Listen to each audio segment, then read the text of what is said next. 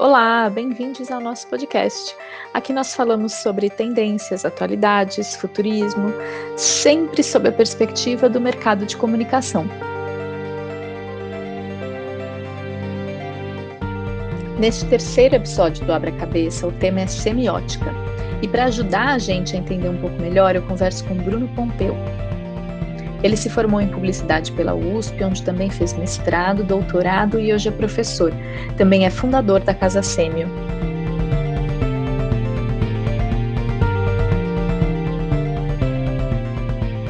Então, estamos aqui hoje com o Bruno Pompeu, eu estou muito feliz que o Bruno topou esse convite para estar nesse podcast hoje, porque é um assunto que me intriga, me, me intriga, na verdade, desde a faculdade, porque eu fiz faculdade de jornalismo e eu lembro que a primeira matéria, cheguei na faculdade com 18 anos, primeira aula era com a Mayra, lá no, no departamento de jornalismo da ECA, sobre semiótica. Ela entrava na sala com um cigarro na mão, um, dois copinhos de plástico e uma garrafa de Coca-Cola ela colocava a garrafa, distribuía a Coca-Cola nos dois copinhos, um copinho era para pagar o cigarro e o outro copinho ela tomava durante a aula, à noite, falando sobre semiótica para uma criança, né, praticamente, uma adolescente, recém-saída do ensino médio, entrando na faculdade, eu entendia absolutamente metade do que ela falava durante a aula, mas eu achava tudo muito interessante.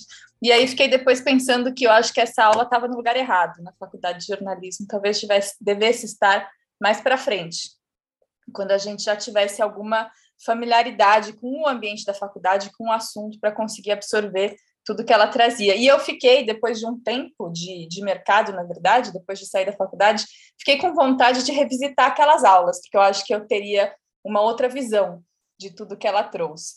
E aí encontro com o Bruno, que estuda e trabalha com semiótica, né? Ele, for, ele se fez, formou na USP também, mas fez outro curso, fez publicidade, né, Bruno? Já vou te dar a palavra e, e, e criou, é um dos fundadores da Casa Sema. Então, estou muito feliz que ele topou esse convite. E eu queria começar com ele se apresentando, ao invés de eu ficar fazendo a apresentação do Bruno aqui. Quem que é o Bruno? Thaís, que prazer estar aqui com você. Fico muito feliz com o convite também. E quem sou eu? Difícil de definir, né? Essas, essas perguntas vão né, às profundezas. Acho que para o que interessa aqui, eu sou publicitário, como você já disse, né? Estudei lá na USP e Hoje eu paro para pensar e vejo assim, por que, que eu escolhi publicidade? Eu mesmo não sei. Eu mesmo não sei por que, que eu escolhi publicidade. Eu lembro que um ano antes de eu ter passado no vestibular, eu queria ter feito, eu, eu escolhi editoração, porque eu queria trabalhar com é, no universo editorial, né, de livros. Não lembro direito o que aconteceu na minha cabeça ao longo daquele ano que tenha me feito trocar para publicidade. O fato é que eu descobri na publicidade é, uma grande paixão, uma grande possibilidade, uma grande força que geralmente a gente não enxerga na publicidade. Né? Então eu cada vez mais me sinto publicitário, gosto de ser publicitário e hoje mais do que nunca gosto de ser professor de publicidade, ao mesmo tempo podendo atuar no mercado publicitário. Né? Cada vez que eu tenho reunião com alguém que trabalha em agência, com algum cliente que chama a agência para participar. Isso me dá uma alegria enorme, porque acho que é uma forma de você exercer essa profissão é, explorando ou lidando com o que ela tem de mais promissor, de mais poderoso, que é um pouco do que a gente vai falar hoje. Né? E sou alguém que descobriu, nesses quatro anos de publicidade, é, uma perspectiva de vida, uma perspectiva de mundo que é da semiótica. A semiótica me deu um ponto de vista para tudo que está ao meu redor. Né? Eu, hoje em dia, só consigo pensar a realidade, só consigo é, existir e pensar o mundo a partir da semiótica, dessa semiótica que também foi apresentada dessa maneira. Né? A primeira pessoa da faculdade que falou de semiótica, não me lembro se usando essa palavra, foi a professora Bacega, que você também já deve ter ouvido falar, e que Sim. tinha esse mesmo estilo da Mayra. Né? Eu não tive aula com a Mayra, conheci ela muito tempo depois mas tinha esse mesmo estilo, né? Cigarro, café e muito conteúdo, né? Uma coisa que inspira a gente, intriga a gente, como você falou. E sabe, Thaís, é, hoje eu penso, né? Eu também na época pensava, né? Quando eu terminei o curso e fui fazer o TCC em semiótica, eu falava, puxa, aquelas aulas podiam ter sido mais recentes, né? Para eu me lembrar. Mas hoje, quase 20 anos depois, sendo professor lá da USP, estando no lugar dessas pessoas, sem querer me comparar com elas, obviamente, mas hoje eu vejo que a semiótica, eu acho que ela está no lugar certo, sabe? Ela cumpre essa função de instigar, de deixar uma semente, de mostrar logo de cara que aquilo que o aluno vai estudar é mais profundo do que ele acha, é mais complexo Sim. do que ele acha. Então, mesmo que ele não lá na frente não lembre mais quem foi Saussure, Bakhtin, Percy, qualquer coisa desse tipo, é, ficou dentro dele a sugestão de que há algo além da mera prática, da mera técnica, da mera, do mero exercer de uma profissão, né, que essa perspectiva da semiótica nos traz. Então, acho que esse sou eu, né, em termos profissionais, em termos acadêmicos. Hoje, como eu falei, trabalho como professor da USP. Recentemente fui aprovado no concurso, professor da USP. Sou um dos sócios fundadores da Casa Semi, trabalho então nesse universo de consultoria em semiótica. E sou também essa pessoa aí que você conhece do mercado, que a gente foi colega lá de faculdade, ou seja, tem todo um lado para fora de tudo isso, que ao mesmo tempo compõe essa figura aí que sou eu. Eu acho muito legal você estar tá aqui exatamente porque você combina esses dois mundos, o mundo acadêmico com o mundo prático. E aí eu queria começar com você explicando, de uma forma mais simples, talvez, não sei se isso é possível, o que, que é, afinal, semiótica e para que, que ela serve? Bom, isso é bem difícil mesmo, né, de responder de uma forma rápida, porque a semiótica ela pode ser entendida de várias maneiras. Né? Eu vou trazer aqui pelo menos três maneiras. Uma é como uma teoria, ou seja, um conjunto é, de conceitos que servem para a gente explicar certos fenômenos. Tá? Isso é uma definição simples, uma teoria da linguagem, que vai explicar, portanto, fenômenos ligados à linguagem. A segunda maneira da gente explicar a semiótica, que é derivada da primeira, é a semiótica como um método, ou seja, como um, um, um conjunto de instrumentos metodológicos que te permitem compreender a realidade. Já estou falando aí das questões menos teóricas e um pouco mais metodológicas, mais aplicadas. Mas Qualquer terceira, realidade, Bruno. Desculpa qualquer realidade. Imagina, e acho que essa é a terceira definição de semiótica. A semiótica é um ponto de vista, uma perspectiva, é o que a gente poderia chamar de uma epistemologia.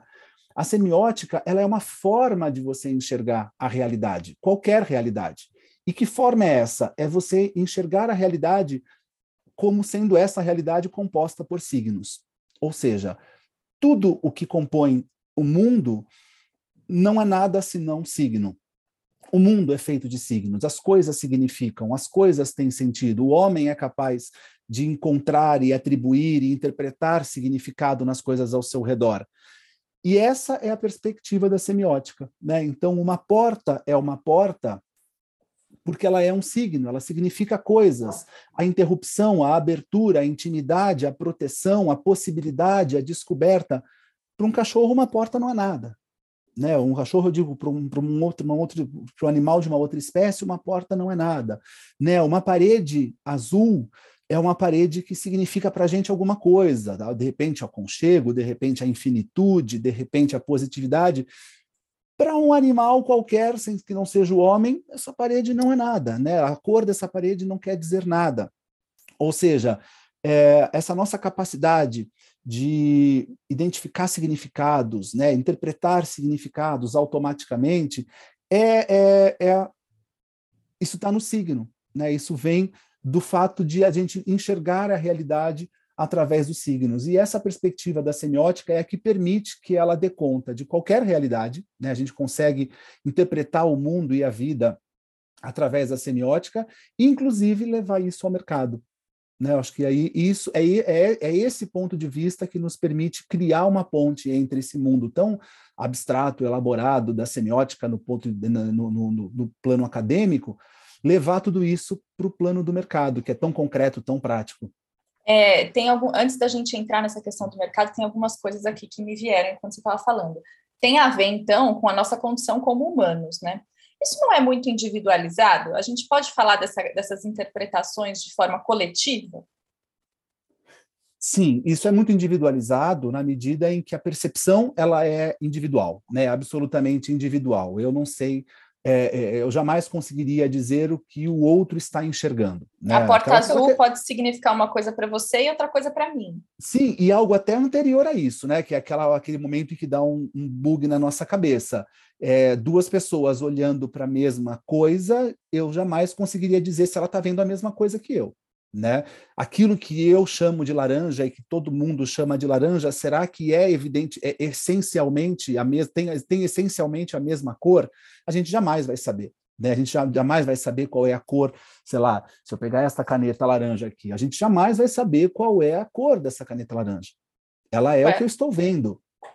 E o que né? você e... vê pode ser diferente do que eu estou vendo, né? Essa percepção é. do laranja é outra coisa. Em alguma medida. Em alguma medida, certamente é diferente. Agora, isso não quer dizer que a gente não alcance, através da semiótica, a generalidade. Né? Então, a semiótica, principalmente a persiana, que é aquela que eu sigo, ela, ela é composta por dimensões, né?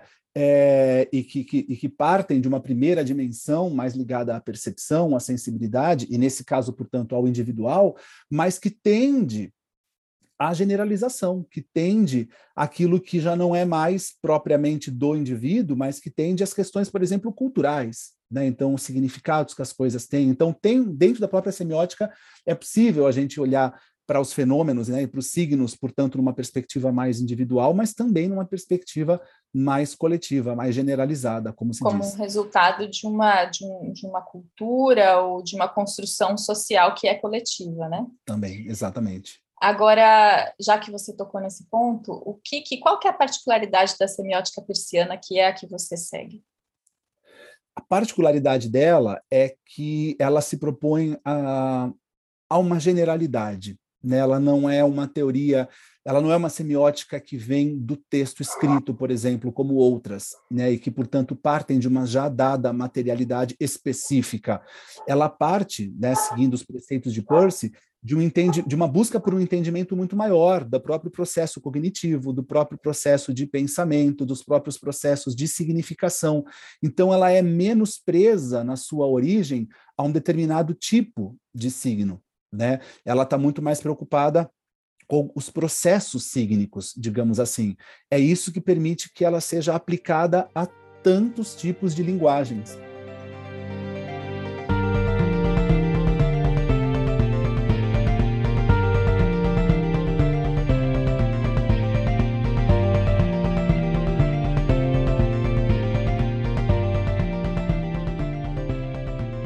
Entrando agora, então, no trabalho prático de marketing, já que você é publicitário, como é que semiótica se aplica a marketing? Como que funciona o seu trabalho? Você é fundador da Casa Sêmio, então, o que é a Casa Sêmio e como é que vocês conseguiram combinar esses dois mundos e aplicar a semiótica à prática do marketing?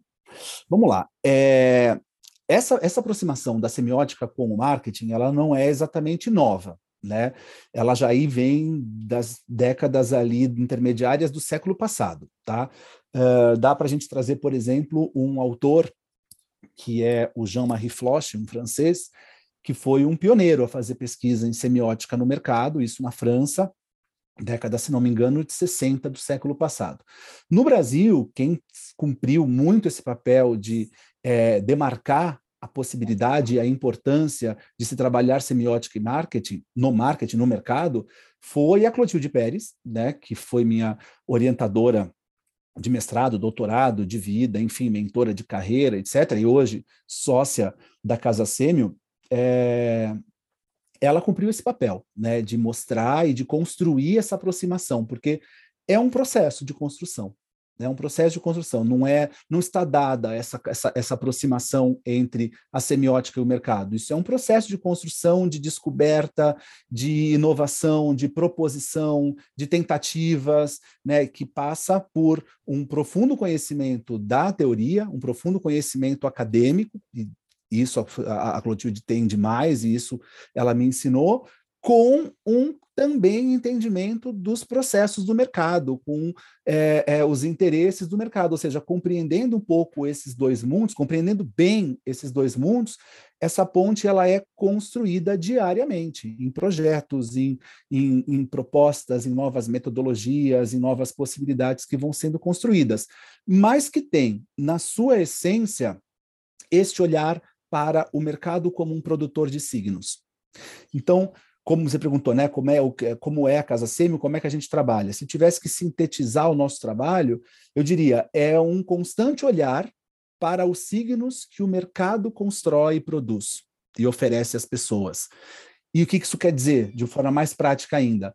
É olhar, por exemplo, para a, o texto de uma peça publicitária, é olhar, por exemplo, para a estética visual oferecida por assumida por uma marca, é olhar, por exemplo, para os elementos constitutivos da embalagem de um produto, é olhar, por exemplo, para a celebridade que tal marca escolheu para ser a sua embaixadora, ou seja, é você olhar para qualquer coisa e para tudo o que as marcas fazem como signos, aplicando a isso tudo o método da semiótica e revelando os significados ou os potenciais significados, como a gente diz, desses elementos todos.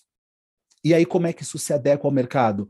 Isso serve, por exemplo, de complementação para uma pesquisa que vai perguntar para as pessoas, para o consumidor, alguma coisa. Então, enquanto pesquisas feitas junto ao consumidor, né, pesquisas que a gente poderia até chamar de recepção, mas enfim, pesquisa qualitativa, quantitativa, que pergunta para o consumidor alguma coisa, é, é, esse tipo de pesquisa traz um certo, uma certa resposta, um certo resultado.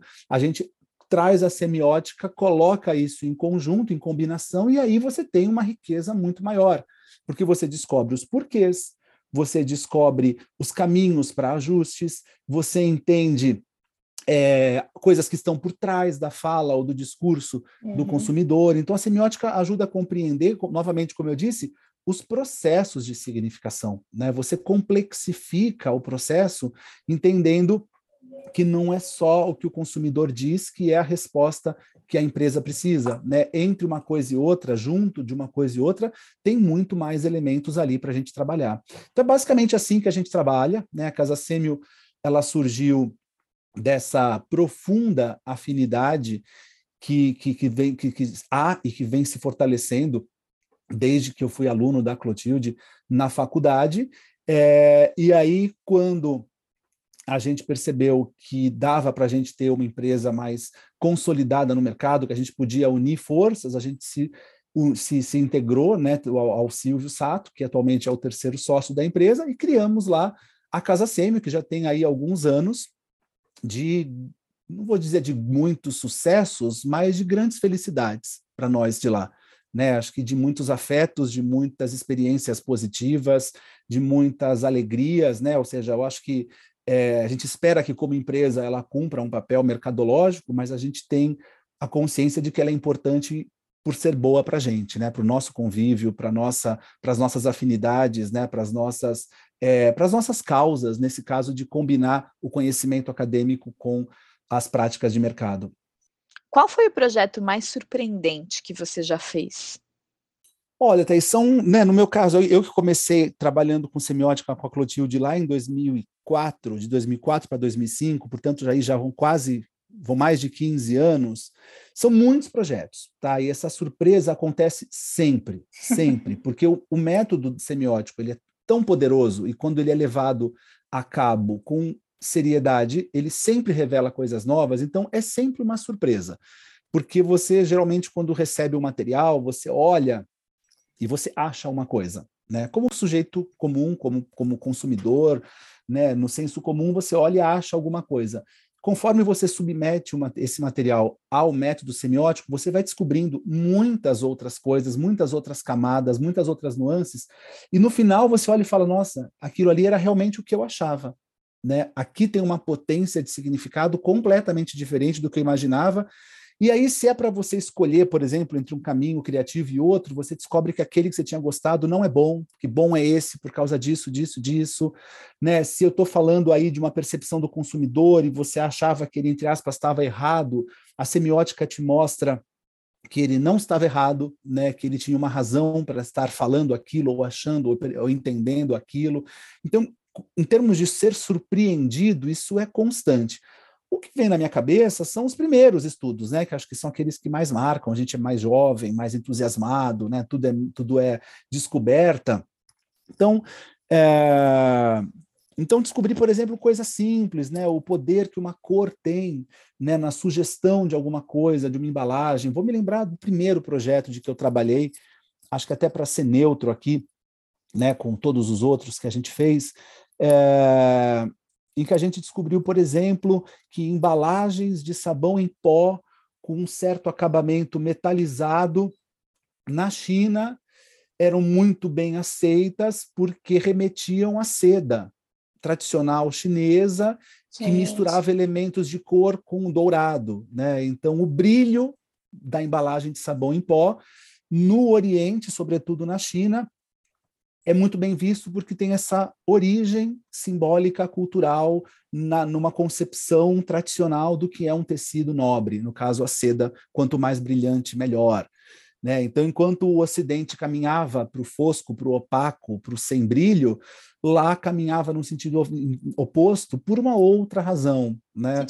É, ou no mesmo estudo, a gente viu que, por exemplo, na Tailândia e países vizinhos, as embalagens plásticas de sabão em pó também eram muito valorizadas em comparação com as de papel, né? Então, enquanto no Ocidente as de papel vinham sendo mais valorizadas, de papel cartão, né, caixa, uhum Lá, os de plástico, que para nós é mais pobre, é mais barato, é mais popular, lá era mais valorizado. Por quê? Porque se tem na memória afetiva e cultural desses povos é, a lembrança de uma vida muito úmida, né, de muita chuva, de muita água, e aí ah. o papel dissolve, o papel amolece, o papel rasga. Então, embalagens de plástico, ainda que de saco, no formato de saco, cartucho, são mais bem vistas do que as de papelão ou de papel cartão, como aqui.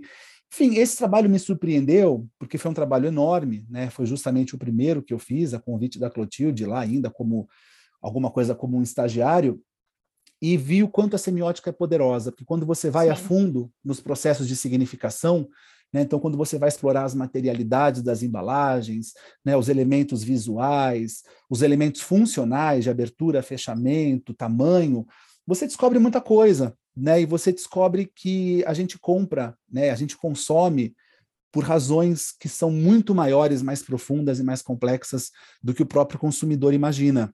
É que a gente né? não consegue nem verbalizar, né? É, por exemplo, essa questão da embalagem remeter à seda não era algo que, que as pessoas verbalizavam, certo? Não, não Vou comprar certo. porque me remete à seda e seda é algo que é importante para mim.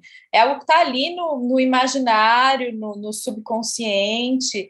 Agora, em que momento que as empresas procuram? É quando um produto dá errado e você precisa saber por que, que ele está dando errado? Ou é antes, antes de lançar, para que ele dê certo? Vamos lá. Quando a gente começou a trabalhar, a Clotilde bem antes de mim, claro, é, a semiótica no mercado era uma coisa muito específica e muito pequena, né? Era basicamente analisar alguma coisa que já existia. Então, analisar de embalagem era o mais comum, era o nosso dia a dia, né? Então, analisar a embalagem é, frente a uma, junto com uma pesquisa qualitativa com o consumidor. Isso era o básico, ou seja, posterior alguma coisa que já deu certo ou errado. Normalmente errado, mas também certo.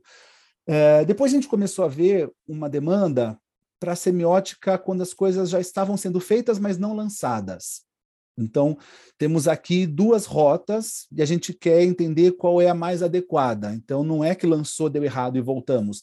Não, a gente já está criando, tem esses caminhos, vamos entender o que cada uma vai trazer de significados para a marca. Ou vamos entender como cada uma constrói melhor o que a marca está querendo, qual é o posicionamento da marca. Então, demos um passo para trás.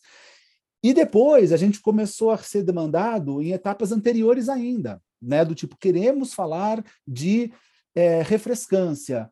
Que códigos temos que usar?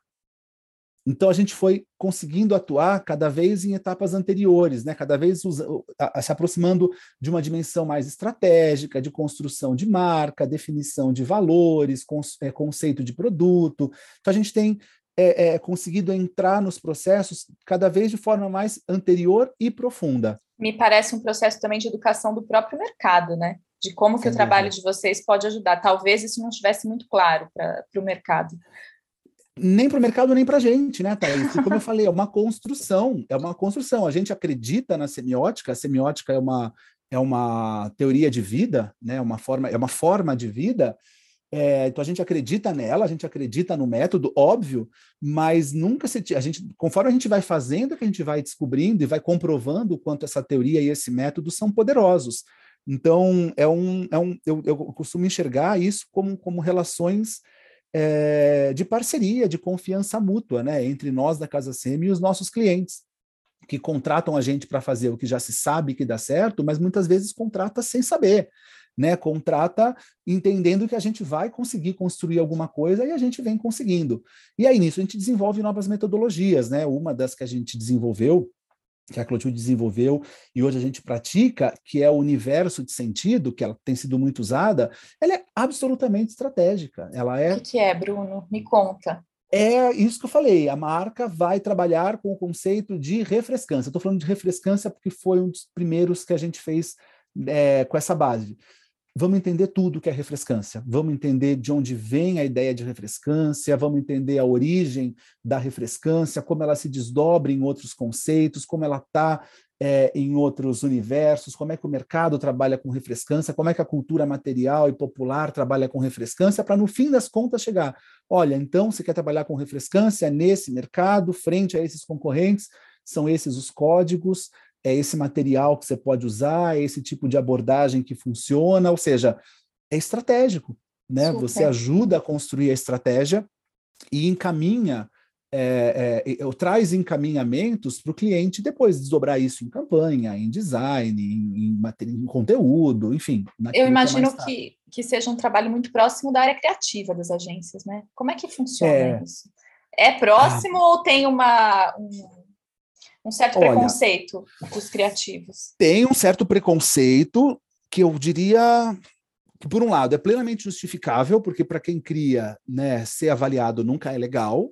Mas... E de certa forma se limita, né? Porque se você vai dizer qual que é o conceito de refrescância, você já está, de alguma forma, limitando ali o processo criativo da Exato. pessoa. Exato, mas aí a gente tem que entender né, qual é a concepção que a semiótica tem da criação. Né? Então, sempre que a gente apresenta um projeto desse tipo, a gente deixa muito claro: são caminhos de inspiração, são caminhos de abertura para a criação, não para a limitação. Por quê? Porque a semiótica ela não cria o signo. Ela, ela, ela depende do signo. Então, a gente mostra o que já existe dentro dos signos que já estão povoando a nossa realidade. Eu Cumpre... posso dizer que ela decodifica os signos? ela decodifica de alguma maneira, né? E depois recodifica num resultado mais, tá, mais tático, mais aplicado. Mas ela não cria o signo. Daí que a função do designer, do criativo, do redator, e óbvio, do artista, enfim, de outras, de outras áreas, é encontrar novas formas de expressar, por exemplo, refrescância. Né? Se a gente viu que o, mercado trabalha com cores claras, sobretudo os verdes azulados e os verdes az, os azuis esverdeados e os verdes azulados, os splashes, as gotas, a brisa, parará, alguém vai ter que dizer que é possível fazer um chiclete refrescante com a cor preta. Ok, essa pessoa um dia fez isso com House, por exemplo. Né? Alguém fez isso com, com Trident, por exemplo. Então, a função do criativo não é, é. A função da semiótica em relação ao criativo não é limitar, é mostrar o que já existe.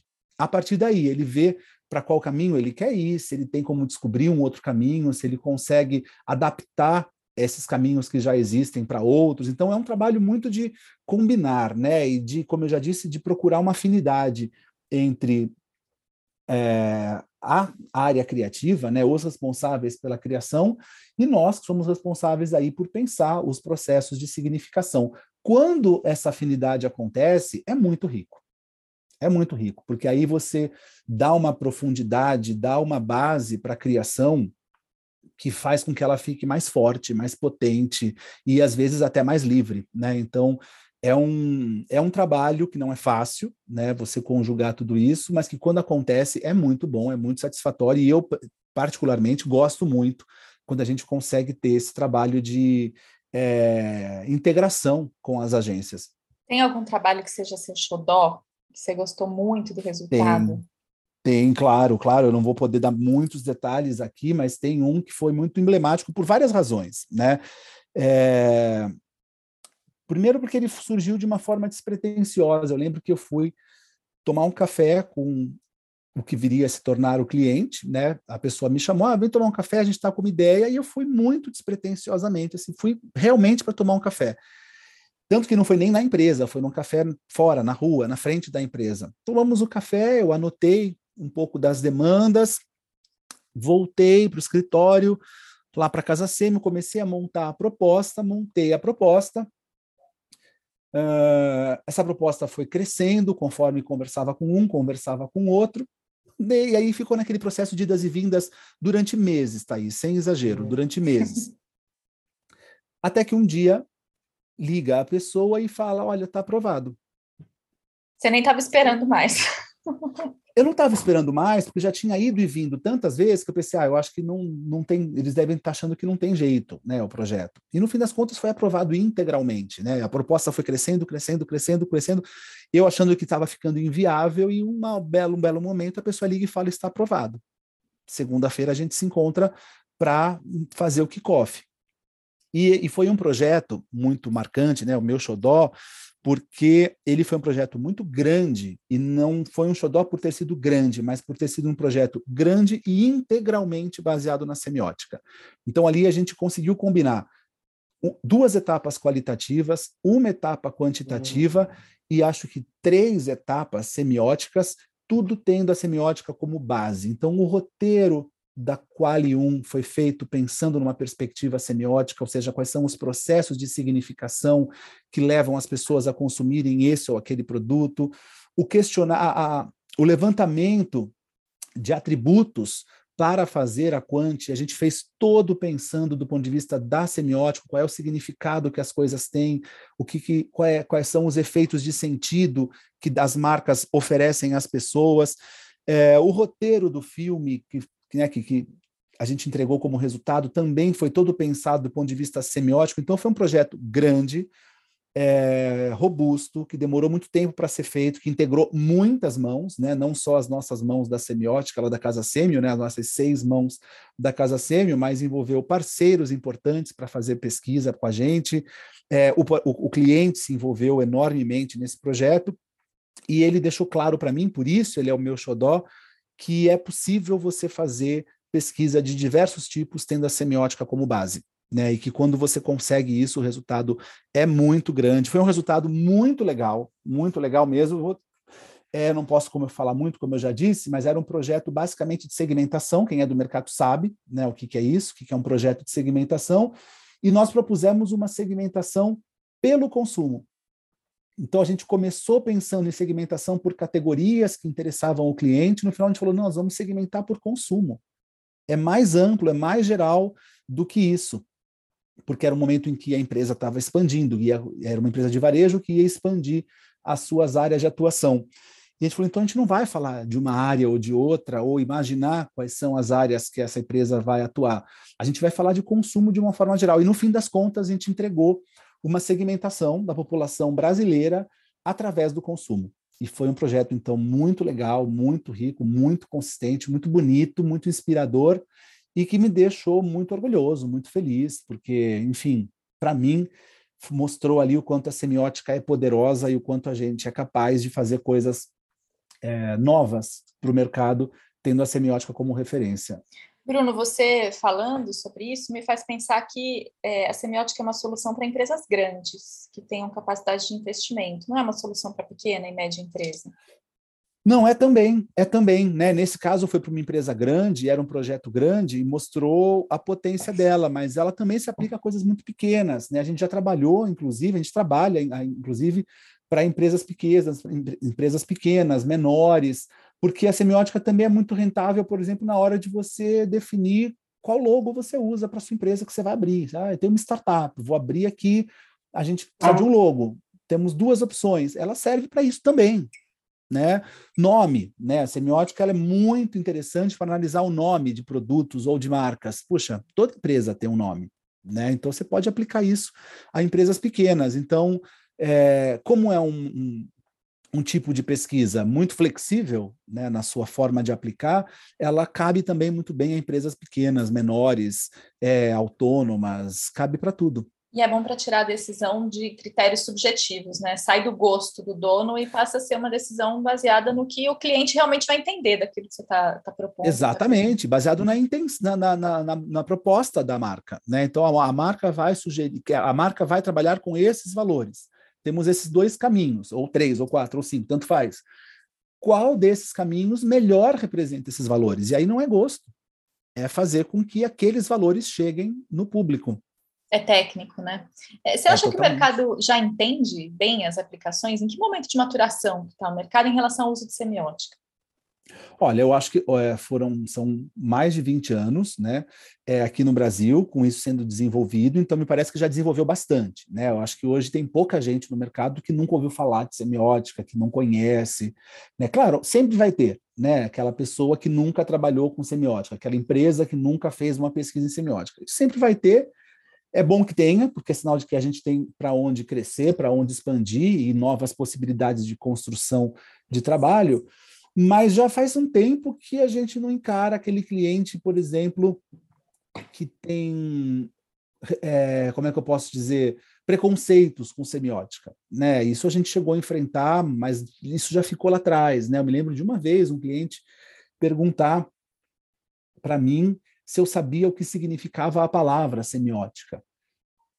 E assim eu fiquei pensando, puxa vida, né? O que passa na cabeça de uma pessoa que está contratando uma pesquisa que tem semiótica e questiona a pessoa que vai é, liderar o trabalho de semiótica se ela sabe o que quer dizer a palavra, né? Então, é, esse tipo de desconfiança, esse tipo de indagação, que nem se compreende direito, a gente já não vê mais, sabe? Hoje o mais comum é todo mundo ter uma, uma certa noção do que é, quando não, conhecer bem, né? Tem muita gente do mercado que já sabe muito bem para que serve, onde entra, como é que usa, né? Isso está crescendo e, e a tendência é que eu acho que é crescer cada vez mais, porque a gente vive hoje, né, uma chamada crise da crise de linguagens, né, Thaís? As pessoas já não se entendem, né? O uhum. entendimento mútuo está cada vez mais difícil entre empresas e pessoas, entre pessoas e pessoas, ou seja, entender-se, fazer-se claro, é, é, comunicar um efetivamente está cada vez mais difícil. Né? Traz isso para o universo da pesquisa de mercado e você vai ter uma complicação ainda maior, porque aí você tem processos né, que, que, que, que estão aí envolvidos, né? do instituto, do cliente, o consumidor, o recrutamento, a pessoa que faz a pesquisa, ou seja, são muitos processos todos eles de linguagem, que, num contexto de crise de linguagem, ficam mais difíceis. Então, a tendência é que a semiótica cresça justamente porque ela nos ajuda a entender é, como lidar com esses processos, né, ou como simplificar, ou como resolver esses processos, o que há por trás desses processos. Né? Então, lembro de um exemplo recente que a gente fez, uma pesquisa, que era. Eu não vou me lembrar exatamente o assunto, mas enfim, o caso específico era: na pesquisa qualitativa, nos grupos, os consumidores montavam mood boards né, para a marca contratante e para a marca concorrente. E a gente viu que numa dessas marcas, eu não vou dizer se é a contratante ou da concorrente, mas enfim, numa dessas marcas, a gente não tinha imagem com o rosto de pessoas. Quando tinha gente, a pessoa estava de costas. Quando a imagem original tinha cabeça, as pessoas ou cortavam a cabeça ou punham alguma coisa por cima chegava ao cúmulo de ter imagem que as pessoas, a pessoa retratada na foto estava com a mão tampando o rosto, ou porque estava chorando, ou porque estava rindo, ou porque estava lavando o rosto, ou não tinha rosto naquele, naquele mood board. E no, e, no, e no da outra marca tinha. O, o discurso do consumidor não tinha nada a ver com isso. Ele não falava sobre isso, não tinha. A questão não era essa, mas quando você analisava semioticamente o mood board, você falava: olha, claramente há uma diferença aqui. Essa marca tem uma cara, essa marca tem um rosto, essa marca é identificável, essa outra não. Essa marca ou não é reconhecida, ou não passa transparência, ou não é consistente. E aí você começa a descobrir motivações que estão por trás do discurso e da prática do consumidor. Então, conforme essa complexidade vai crescendo, a semiótica vai ajudando a gente a entender isso, né? E esse é só um exemplo, né? Isso também acontece sempre, né, nas questões mais banais, né, na, no uso das cores, né, na escolha das palavras, é, na composição das imagens, na sequência de, de qualquer, é, de qualquer narrativa. Então, a semiótica ela vai crescendo nesse, né, na medida em que essa complexidade da linguagem também avança. É fascinante.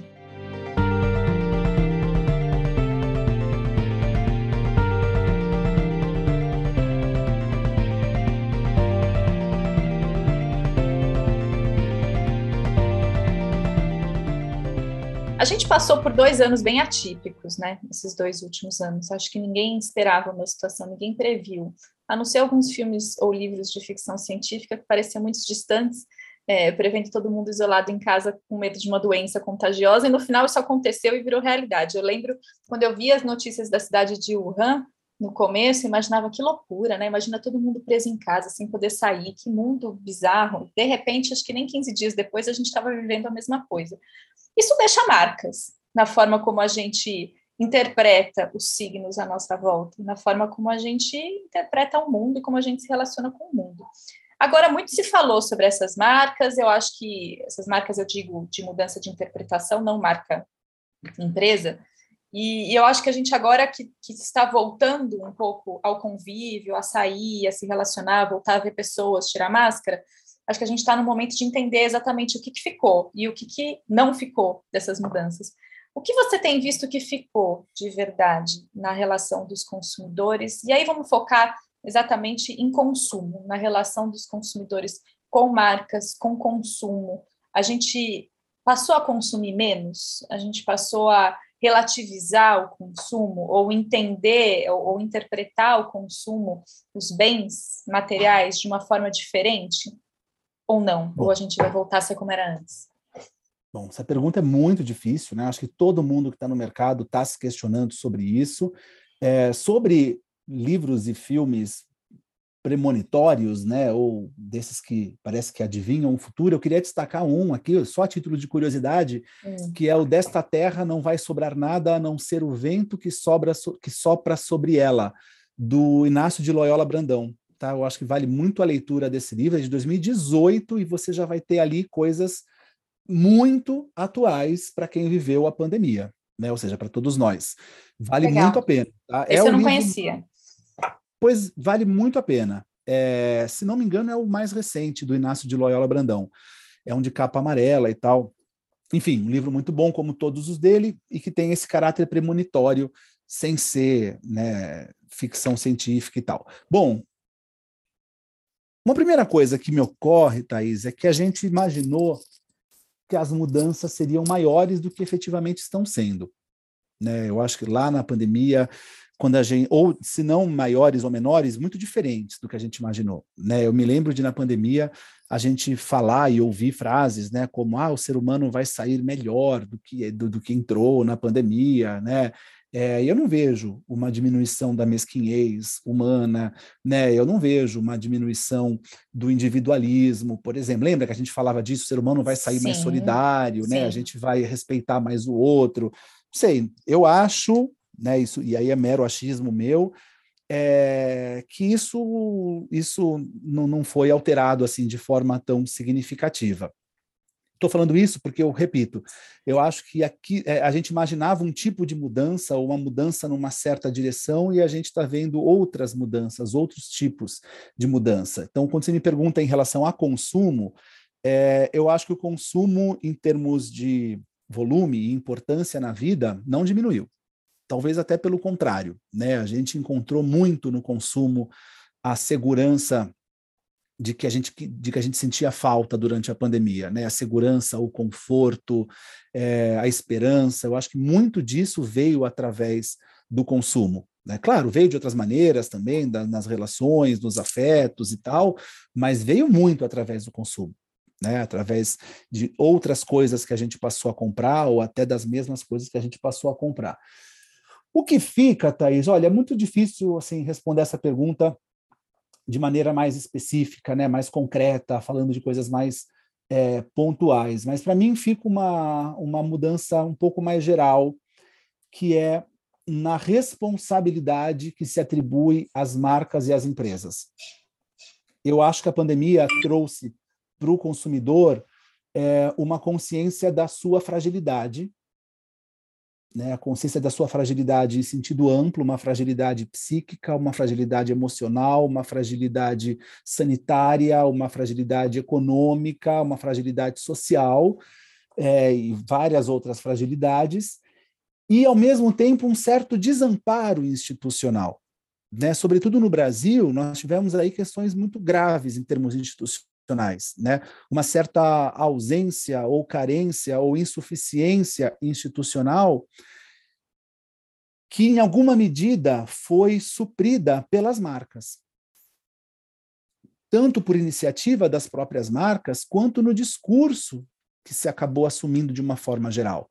Né? Enquanto nós tínhamos governantes é, falando absurdos, né, sem uma clara liderança, sem atitudes necessárias, urgentes, a gente viu empresas fazendo coisas no contexto da pandemia pelo combate da pandemia, né? Casos é, que ficaram emblemáticos, né? Então, impossível falar disso sem lembrar, né? Das ações da Ambev, das ações da Natura, né? Das ações do Itaú, ou seja, empresas aí que que não só essas, mas empresas aí que agiram e atuaram no contexto da pandemia.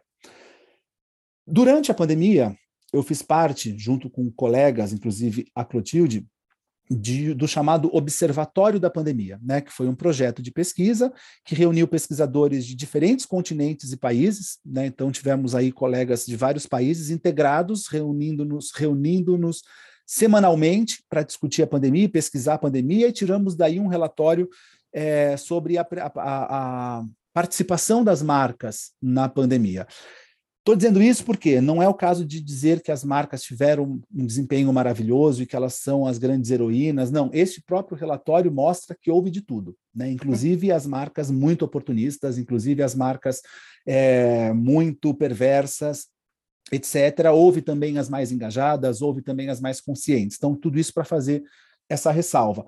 Mas, no contexto geral, diante dessa fragilidade do, do sujeito, né, do ser humano e do consumidor, da insuficiência institucional ou da ausência institucional, as marcas adquiriram uma importância que elas já tinham, mas que passou a ser em outra esfera, na esfera pública, na esfera política, na esfera social. Ninguém duvida de que marcas de cosméticos ou de cerveja ou de qualquer coisa são importantes hoje em dia. Disso já sabia, disso já estava falando, a importância das marcas, já isso aí já tem pelo menos 20 anos. Agora, esta importância das marcas associada a questões políticas, públicas e sociais, com a pandemia ficou muito evidente. Ou seja, a marca não serve só para me vender produtos. A marca também precisa se responsabilizar para levar oxigênio para quem uhum. não consegue. Porque se ela tem uma rede de capilaridade que entrega cerveja naquela cidade que não chega a nada, por que, que não ela pode se responsabilizar por levar o oxigênio? Agora, se ela cons... é um são as marcas ocupando um espaço que ficou vago pelo poder público, né? E Sim. isso faz total sentido dentro do que a gente viveu na pandemia no Brasil. Isso aconteceu fora daqui também? Eu já vou chegar lá. É, então, eu acho que sim, as marcas elas estão é, tendo a sua importância associada a uma outra dimensão da vida, que é essa dimensão pública, essa dimensão política, essa dimensão social. Isso me parece novo, não é que não houvesse antes, mas o tamanho que isso adquiriu me parece novo. Isso tem sim a ver com esse vácuo, com esse vazio, com essa, com essa fraqueza da instituição pública e da instituição governamental. Isso também não é uma coisa completamente nova ou que não tem aí uma certa obviedade, mas isso traz impactos para o consumo. Então, se já se vinha antes da pandemia com um olhar um pouco mais crítico para as empresas, cobrando delas um pouco mais de coerência entre o discurso e a prática, se a gente já tinha esse caminhar em direção a uma, a uma atuação é, empresarial mais engajada, com a pandemia, me parece que isso aumenta muito. Aumenta demais. Né? A hora que você tem o Jornal Nacional abrindo um espaço para colocar ali marcas que estavam atuando no combate da pandemia, você tem a, a, potencialização desse sentido, né, de que marcas e empresas privadas é, tem uma responsabilidade também. Precisam dar conta das suas responsabilidades, né? É, indo um pouco mais além, a gente já vinha falando de causas, causas e causas, né? As causas identitárias, as causas ambientais, as causas sociais, isso já vinha também de alguns tempos. Com a pandemia, a gente passou a falar em sintomas, não é? Sintomas, sintoma, estou com sintomas, está com sintomas. Isso mostra um olhar para o indicial, semioticamente falando, né? Uma, um despertar para o indicial, uhum. causa e efeito, né? Sintoma como a expressão de uma doença. Então, me parece haver um crescente despertar para uma espécie de indicialidade ou indexicalidade da vida em sociedade. Né? Então, se há causas, é, há efeitos, né? se há sintomas, há doenças. Então, quem são os responsáveis? Quem está provocando? E se a gente leva isso adiante ainda mais e entende que muito dos problemas que a gente enfrenta hoje em dia, sobretudo os ambientais, tem a ver com as empresas, esses sintomas têm que ser combatidos por quem causou esses sintomas.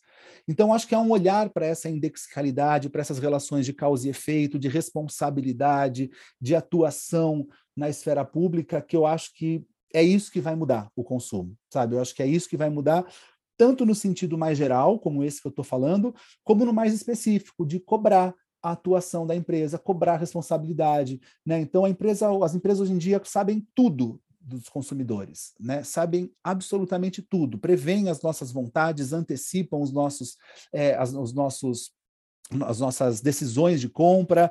É... Esse infinito conhecimento que as empresas têm das pessoas é só para vender? ela não pode fazer mais nada pelo, pelo, pelo, pelo, pelo sujeito com isso, né? Sendo capaz de antecipar no nosso celular aquilo que eu pensei em comprar, né? Que, é o que está acontecendo hoje em dia. Óbvio que Sim. não é dessa forma, mas a, a, a, sensação que dá é essa. É, é só para vender. Ela não pode me informar de mais nada. Ela não pode, ela não pode se antecipar a mim de outra nenhuma maneira, com uma informação útil, com uma informação responsável, né? Com, com alguma coisa que não me prejudique a despeito de eu estar consumindo, ou seja, eu acho que a, a, o olhar das pessoas para as empresas, para o mercado, para as marcas muda nessa direção. Agora, se isso acontece em outros países, a minha tendência é dizer que sim, porque a pandemia atingiu o mundo de uma maneira global e o modelo capitalista que temos aqui é o modelo capitalista que temos em outros lugares. Agora, a fragilidade institucional governamental que a gente tem no Brasil, isso me parece bastante particular. Né? Acho que isso me parece um agravante que a gente não consegue desconsiderar. Né? A gente viveu uma situação dramática, né, como, como país e como mundo, dramática, em que se precisou de uma liderança clara e nós não tivemos essa liderança clara. Né? Nós tivemos algumas figuras é, despontando com alguma capacidade de liderança, com alguma capacidade de se transformar em referência. Mas nós não tivemos uma grande liderança, nós não tivemos um sentido de unificação né, do, da população diante de um inimigo comum. Não, pelo contrário, tivemos o, o, o aproveitamento dessa situação para favorecer combates internos, embates internos. Então, isso me parece muito particular e isso me parece trazer para as marcas um sentido novo, né, de maior responsabilidade diante desses contextos de ameaça, que no nosso caso aqui no Brasil são constantes. Basta. Agora a gente precisa ficar atento para ver o quanto que essa, esse olhar analítico e crítico vai perdurar ou vai ficar esquecido, né? Quanto que efetivamente é, entrou nas pessoas essas, essa preocupação ou, com, com essas relações de causa e efeito, esse olhar mais aprofundado sobre o papel institucional dos governos e mesmo das marcas? Acho que isso o tempo vai dizer, ou a gente já consegue saber. Olha, Thaís, eu acho que o tempo vai dizer, sem dúvida, mas, mas eu acho que é uma questão muito pouco racional, ou muito pouco racionalizada, sabe? É, tudo começa com a experiência de cada um, né? Então, é, se na pandemia a minha relação com um órgão público, qualquer que tenha sido, foi frustrante e ao mesmo tempo, no mesmo dia, a minha relação com uma instituição privada foi satisfatória, a experiência me conduz a um novo olhar sobre isso, né? É para quem cuida de mim, quem dá melhores respostas, quem se responsabiliza, quem se preocupa, né? É, então eu acho que vai ser uma, é, o, o, caminho é menos racional, é menos é, como é que eu posso dizer? ele é menos pensado e refletido e muito mais experimentado, tá? Então acho que a questão é, é, caminha nessa direção pelas experiências que tivemos, pelo contexto geral e pelos discursos que foram se formando, né? Como eu disse, as marcas trouxeram isso para os seus discursos, né? Foi se criando um discurso que até transcendeu aos das marcas dessa responsabilidade das instituições é, privadas. E eu acho que isso não só não tem volta, como é muito promissor sabe? Eu acho que é importante Sim. a gente entender isso. É muito bom isso. É muito bom isso. Porque. Eu ia é fazer é esse comentário, porque muda toda a estrutura né, da, das pessoas que, inclusive, estão no mercado. Porque a partir do momento que o consumidor está mais analítico, questiona mais, mesmo que não conscientemente, mas se preocupa mais com o impacto das próprias ações, das ações das marcas que eles vão consumir é, no mundo, no ambiente, na sociedade, isso exige, na leitura que eu faço, do, da pessoa que está ali por trás da marca, é, uma consciência desse impacto, uma consciência genuína e não uma consciência oportunista. E exige ações genuínas também. Eu acho que isso muda a forma de pensar a atuação da, da marca, a forma de gerir, e inclusive gerir não só a atuação externa, como a atuação interna. Né? Muda quem você contrata, muda a perspectiva, o perfil das pessoas que vão trabalhar nessa marca, todo o mercado muda. E aí eu acho que tem a ver também com o movimento que a gente está vendo que é maior, das pessoas pedindo demissão cada vez mais das empresas, mesmo sem ter uma perspectiva de trabalho, porque acho que faz parte, tudo, pelo menos a minha forma de entender, tudo isso faz parte de um movimento maior de consciência sobre, sobre as próprias ações, os resultados das próprias ações, e uma, uma busca também por propósito, propósito real, por propósito é, concreto, não só no discurso. Eu concordo muito com você, né? Eu acho que esse momento ele tem esse, esse, esse momento traz impactos da empresa para fora, ou seja, no que ela oferece para o consumidor em termos de produto, comunicação, etc. Mas tem que ter também o olhar para dentro, né? Para questões políticas da empresa, né? Para questões é, processuais da empresa. Então, sim, isso vai, é, é, é isso traz responsabilidades para quem está na empresa. E por que, que eu digo que é bom? Porque é a possibilidade do sujeito que trabalha na empresa ser sujeito da sua condição, né? E de trazer a sua visão de mundo para o seu trabalho, né? Como eu digo aos meus alunos, o que pior que pode acontecer com cada um deles é que eles deixem morrer este jovem cheio de sonhos, cheio de ideias, cheio de vontade de mudar, conforme o mercado vai os absorvendo. Né? Então, este momento me parece um pouco mais propício para que essa consciência, essa visão crítica, essa vontade de mudança, esse anseio por transformação, para que isso tudo sobreviva dentro do mercado, para que, que o mercado se transforme de dentro para fora, né? Porque não é, é, é o, o, o capitalismo não vai acabar de uma hora para outra, né? Não se trata disso, se trata de você encontrar outras formas de praticar esse capitalismo, né? Se trata de você encontrar outros modelos, outros equilíbrios, né? Outros, é, outros modos de você agir, atuar, para você conservar. E aí você falou em propósito, né? Essa palavra outra aí que está na moda. E eu acho que hoje em dia, propósito são dois. Ponto. Um, que a empresa sobreviva. Dois, que a humanidade sobreviva. É isso. Esse é o propósito, né? Do jeito que vem sendo feito, uma coisa ou outra vai dar errado. Só que uma coisa depende da outra. Então, me parece que os dois grandes propósitos são esses, ou que o grande propósito se divide nessa combinação. A empresa tem que sobreviver, afinal, para isso ela existe. Só que as pessoas têm que sobreviver. Só que o planeta tem que continuar existindo. Então, você não pode ter um modelo em que uma coisa destrua a outra. Né? Você precisa ter um modelo em que essas duas coisas é, é, se articulem de uma outra maneira, né? Para que você consiga ter a empresa sobrevivendo e, ao mesmo tempo, cuidando para que as pessoas sobrevivam, ao mesmo tempo, cuidando para que é, é a vida continue existindo. Né? Então, esse me parece o grande propósito. E esse momento eu acho que ele é oportuno para isso. Claro, se a gente tiver pessoas capazes, né, com, com condições de fazer tudo isso, mas isso passa por nós que estamos no mercado, né? No, nós que estamos aí é, de alguma forma se relacionando com o mercado. É, preciso trazer isso para o dia a dia, né? Porque a gente é, parece um discurso muito distante. Eu preciso pensar no planeta, mas como como que a gente faz isso dentro da nossa caixinha, assim? O que eu posso fazer no meu dia a dia para contribuir com, com a sobrevivência desses dois propósitos? É e é a sobrevivência da empresa e a sobrevivência do planeta, não é ou, não é um ou outro. Ah, é, Talvez exatamente. o desafio seja esse, concretizar e entender como é que a gente consegue fazer isso na prática hoje e que isso está em cada um, né? Isso está em cada profissional, né? Do, do mais é, novo iniciante ao mais é, poderoso, né? Isso está no dia a dia de cada um, isso está no trabalho de cada um, na ação de cada um.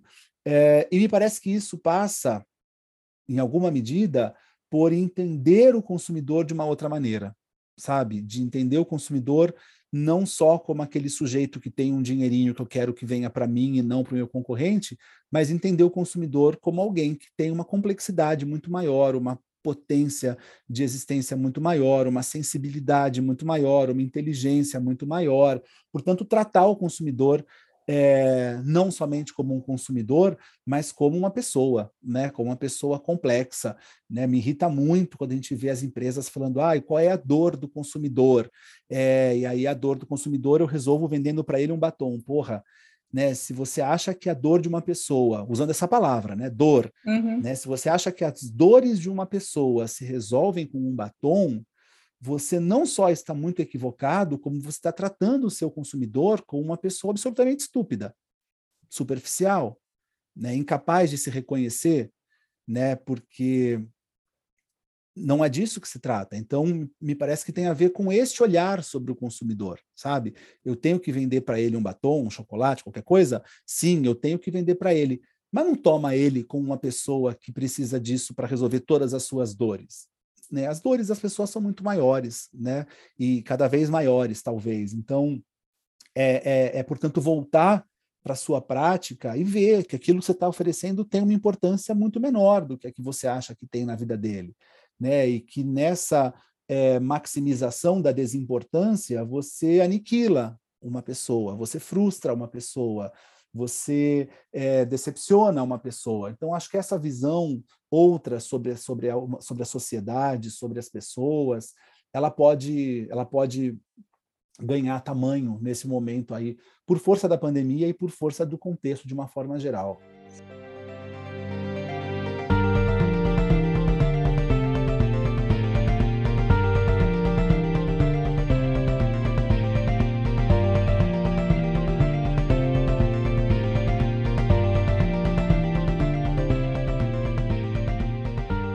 Deixa eu só entrar num outro assunto, muito rápido, porque a gente já está no, no, limite, que é falar de inovação.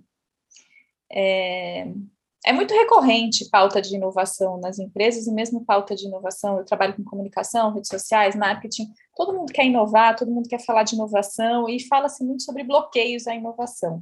Eu queria entender a sua visão, do ponto de vista semiótico, de o que, que efetivamente trava a inovação nas empresas?